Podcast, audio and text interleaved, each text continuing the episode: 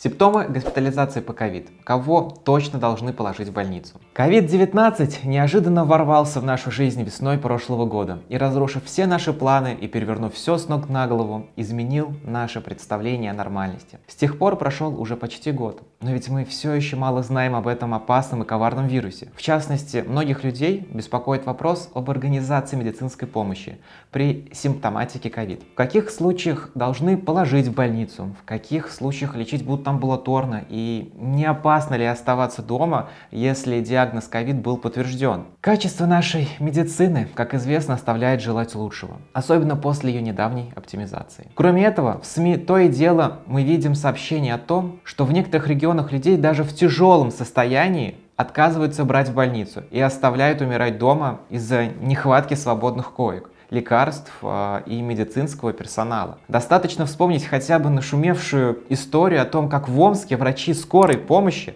целый день возили бабушку с 80% ковидным поражением легких из больницы в больницу, но у нее нигде не брали. И в конечном итоге врачи скорой помощи привезли пациентку к зданию местного Минздрава. Понятно, что Подобные случаи вызывают у людей серьезные опасения, что медицинскую помощь вовремя можно и не получить. Поэтому, когда врач оставляет больного лечиться дома, то у многих пациентов сразу же возникает страх.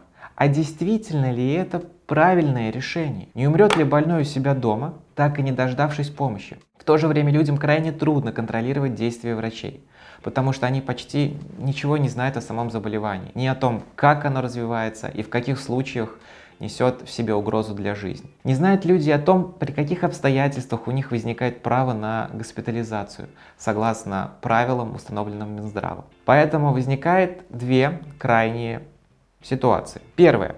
Человек, не зная о своих правах, остается дома и не получает медицинскую помощь, адекватную своему реальному состоянию. И вторая, пациент с легким течением ковид срочит жалобу за жалобой в различные инстанции, хотя в его же интересах остаться дома поскольку при госпитализации у него есть все шансы подхватить в больнице супербактерию и оказаться на ИВЛ. Между тем, еще в марте 2020 года Минздрав разработал четкую инструкцию по организации работы с ковид утвержденную министерским приказом за номером 198Н. Эта инструкция в том числе содержит все основные правила госпитализации пациентов с учетом обобщения последних сведений из медицинской практики поскольку болезнь новая и еще недостаточно изучена. Так, с марта 2020 года в эту инструкцию вносились изменения 12 раз. Сегодня мы рассмотрим действующий порядок госпитализации больных с ковид, с подозрением на ковид, с учетом последних изменений, внесенных в приказ Минздрава от 4 декабря 2020 года. Смотрите нас до самого конца, чтобы не упустить ни одной важной детали, а в конце вас ждет наша традиционная рубрика «Ответы на вопросы» подписчиков.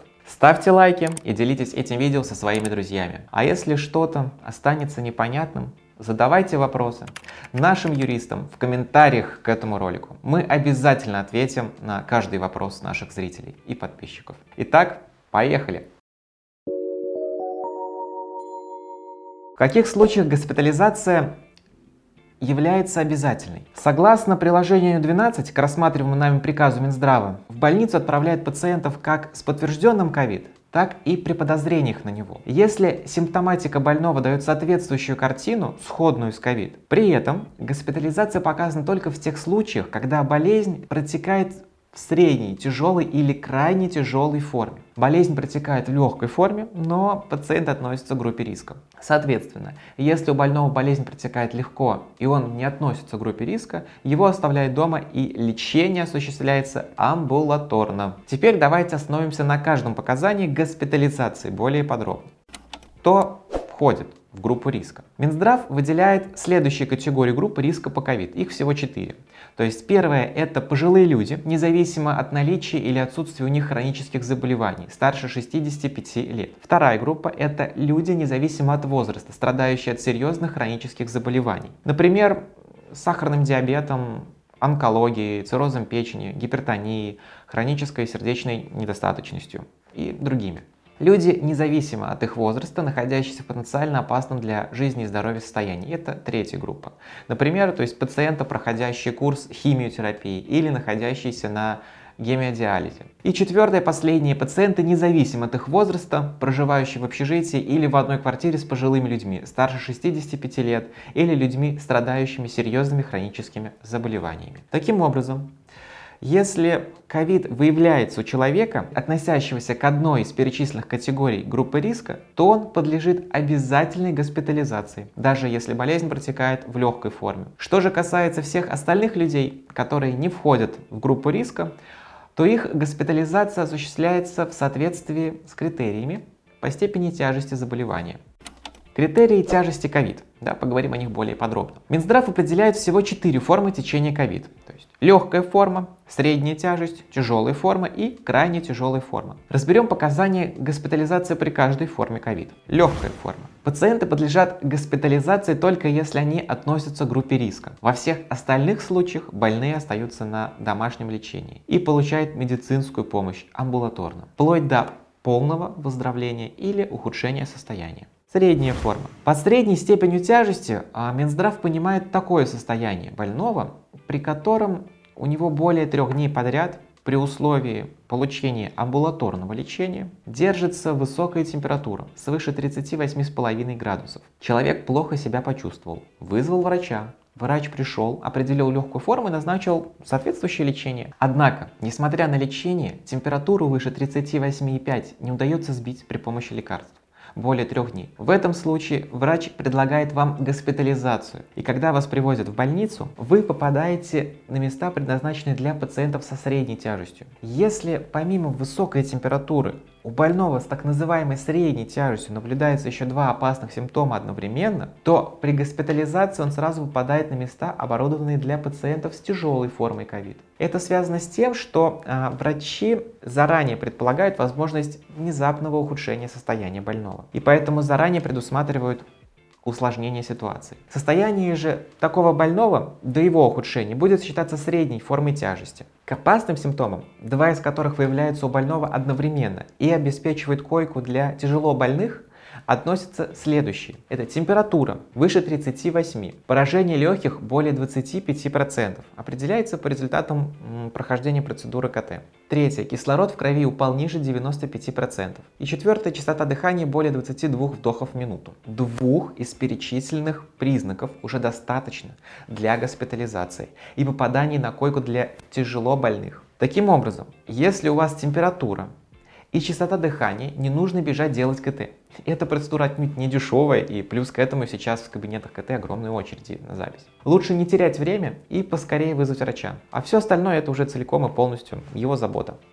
Тяжелая форма. Здесь наблюдается следующая клиническая картина. Температура свыше 39 градусов, падение кислорода крови уже достигла 93%. Частота дыхательных движений свыше 30. Так же, как и при определении средней степени тяжести, наличие двух клинических признаков одновременно уже достаточно для госпитализации пациента на койку, предназначенную для лечения тяжело больных с неинвазивной вентиляцией легких. Кроме этого, у тяжело больного могут наблюдаться и дополнительные симптомы, например, низкое давление – ниже 90 на 60, путанность сознания, тревожные состояния и подобное. Крайне тяжелая форма. Клиническая картина обстоит следующим образом, то есть частота дыхания превышает 35, кислород упал ниже 92%, нарушение сознания, наличие одновременно двух признаков позволяет определить крайне тяжелую форму течения ковид. В этой ситуации больному уже требуется не просто госпитализация, а подключение к аппарату ИВЛ. Что делать, если состояние больного требует госпитализацию, а врач отказывается вести пациента в больницу? В этих условиях важно понимать, что самым ценным ресурсом является время. Поэтому необходимо жаловаться в прокуратуру, местный областной Минздрав. Делать это нужно быстро. Можно в электронной форме. Но лучше всего как можно скорее привлечь внимание вашей ситуации. И местные органы власти, и общественность. Попросить родственников, друзей или просто неравнодушных людей из интернета помочь вам в этом. Распространить информацию о себе в соцсетях. Если время идет, а помощи все нет, Привлекайте к делу юристов, специализирующихся в области медицинского права. Например, вы можете обратиться за помощью в юридическую компанию юриста. Мы никогда не оставляем наших клиентов наедине с их проблемами. Наши юристы оперативно помогут вам найти место в больнице и получить доступ к качественной медицинской помощи. А также мы можем реально наказать рублем недобросовестных медработников и чиновников за пренебрежение ими своими прямыми обязанностями по отношению к вам. А теперь перейдем к вопросам наших подписчиков. Итак, первый вопрос. Меня с температурой 40 из больницы выкинули, два укола поставили. Через час началась лихорадка. Не сделали даже рентген легких, куда подавать жалобу. Отвечая на данный вопрос, хотелось бы сказать следующее. А, вам в таком случае необходимо обращаться с жалобой к главному врачу того медицинского учреждения, в котором вы проходили подобного рода лечение, либо же получали, соответственно, данный укол. Также необходимо привлечь внимание прокуратуры и написать жалобу в прокуратуру. Также советуем вам повторно продублировать вашу жалобу в региональное министерство здравоохранения. Следующий вопрос. Что делать, если после укола стал абсцесс, как врача наказать? Можно попросить компенсацию в денежном размере. Здесь порядок аналогичный. Вы также обращаетесь с жалобой к главному врачу, а также в прокуратуру и в Министерство здравоохранения. К сожалению, в такой ситуации денежную компенсацию, скорее всего, возможно будет получить исключительно в судебном порядке. Подается исковое заявление в рамках судебного производства. Суд, получается, назначает судебную экспертизу, посредством судебного запроса запрашивает а, материалы вашего лечения, то есть само дело, и на основании тех материалов, которые представляются из заключения эксперта, выносится решение о, соответственно, том, что медицинский работник ненадлежащим образом проводил подобного рода лечение – либо же надлежащим образом в соответствии с теми методиками, которые предусмотрены для лечения того или иного вида заболевания. И последний вопрос. А, как можно наказать пластического хирурга за халатность и изуродованное тело? А он еще и в Стамбуле. Может, есть у кого опыт. Порядок а, взыскания денежной компенсации и привлечения медицинского работника к ответственности аналогичный, как и предыдущему получается, ответу на вопрос. А также посредством жалоб, посредством обращения в суд назначается судебная экспертиза, и эксперт уже принимает решение о том, что было ли а, наличие халатности в действиях того или иного хирурга. Что касается вопроса привлечения к ответственности медицинского работника, находящегося за границей, и если, соответственно, подобного рода операция проводилась за границей, то в такой ситуации необходимо обращаться с жалобой уже э, в то медицинское учреждение, в котором была произведена данная операция.